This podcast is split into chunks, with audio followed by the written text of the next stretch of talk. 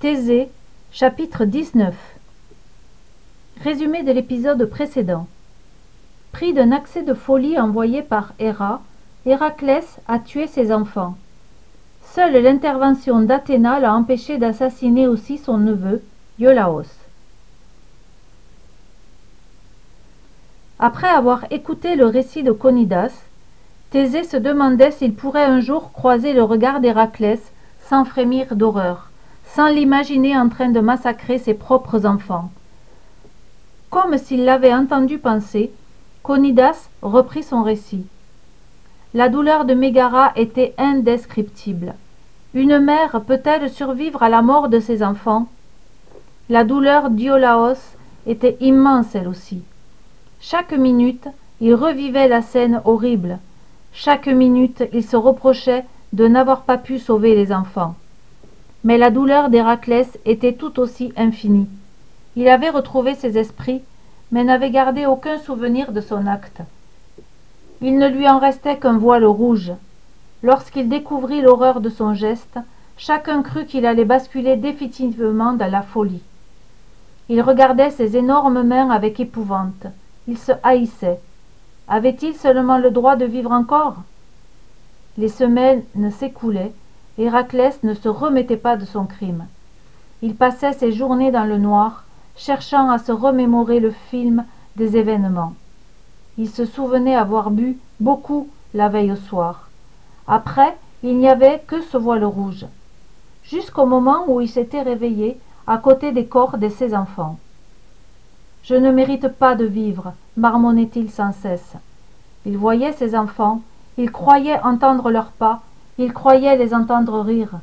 Il ne supportait plus de croiser Mégara, tant sa honte était grande. Ce fut Iolaos qui entoura la pauvre mère de toutes ses attentions. Jusqu'au jour où Héraclès le fit appeler.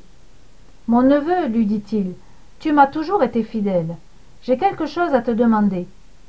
Je ne suis plus capable d'approcher Mégara. Veux-tu bien la prendre pour épouse à ma place? Iolaos ne s'attendait pas à une telle requête. Mégara, sa tante, était beaucoup plus âgée que lui et lui-même se sentait à peine sorti de l'adolescence. Il tenta de refuser. Mais mon oncle, je suis un peu jeune. Héraclès l'interrompit. Je ne te laisse pas le choix. Je vais aller consulter la pitié de Delphes pour connaître le sort qui m'est réservé et la manière dont je pourrai expier mes crimes. Mégara a besoin d'un mari auprès d'elle. C'est devenu au-dessus de mes forces. C'est ainsi qu'Iolaos se trouva marié à Mégara. C'est ainsi qu'Héraclès partit pour Delphes. Il me demanda de repousser mon départ et de l'accompagner. Thésée n'était encore jamais allé à Delphes, mais depuis son enfance il avait entendu de nombreux récits sur ce lieu mystérieux. Il savait que bientôt il devrait lui-même accomplir un voyage à Delphes pour sacrifier, selon la tradition, sa longue chevelure à Apollon. Il écouta avec avidité la suite du récit de Conidas.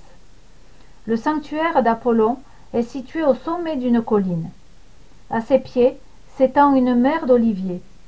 On vient ici de toute la Grèce, et même de bien plus loin encore, pour honorer les dieux. Mais ce qui attire les foules, c'est surtout la Pythie, la prêtresse d'Apollon, qui vit dans le temple. Elle a le don de divination et prédit l'avenir de manière infaillible. Héraclès, arriva au milieu de la foule et attendit tranquillement son tour. J'observai la prêtresse, fascinée. Elle portait de longs cheveux qui tombaient le long de son visage. Son corps était maigre, presque décharné. Ce qui impressionnait le plus, c'étaient ses yeux, plus brillants que de braise. Elle était accroupie au centre d'une petite construction de pierre. Des feuilles de laurier l'entouraient. Des fumées odorantes s'élevaient autour d'elle. Elle portait à sa bouche d'étranges poignées de plantes qu'elle mâchonnait longuement. Et puis soudain, la lumière semblait se faire en elle. On aurait dit qu'elle entrait en transe. Son corps, agité de soubresauts violents, se tordait comme un serpent. Ses yeux tournaient dans l'orbite. Son visage grimaçait. Alors seulement l'oracle sortait de sa bouche, la réponse à la question que lui avait posée son visiteur. Personne ne pouvait douter qu'Apollon parlait à travers elle. Chacun déposait les offrandes qu'il avait apportées et repartait, emportant des conseils divins. Parfois, les propos de la Pythie étaient clairs et faciles à comprendre, d'autres fois ils étaient obscurs et incohérents, mais on ne pouvait poser qu'une seule question à la Pythie. Nous avons attendu longtemps notre tour. Lorsque Héraclès s'approcha enfin, la Pythie lui lança un regard foudroyant. Sans lui laisser prononcer un seul mot, elle lui fit signe de s'agenouiller, et d'une voix stridente qui déchirait les oreilles, elle dit Assassin, tu es un assassin, le pire de tous, un infanticide, un infanticide. Héraclès bredouilla. Elle lui intima le silence d'un geste autoritaire. Tu n'as qu'un seul moyen de racheter ta faute, Héraclès. Va à Mycène et mets-toi au service de ton cousin Eurysthée. Tu devras lui obéir et accepter toutes les épreuves qu'il t'infligera. Elles seront au nombre de douze. Lorsque tu auras accompli ces douze travaux, alors seulement ta faute sera lavée. Héraclès allait-il accepter? À suivre.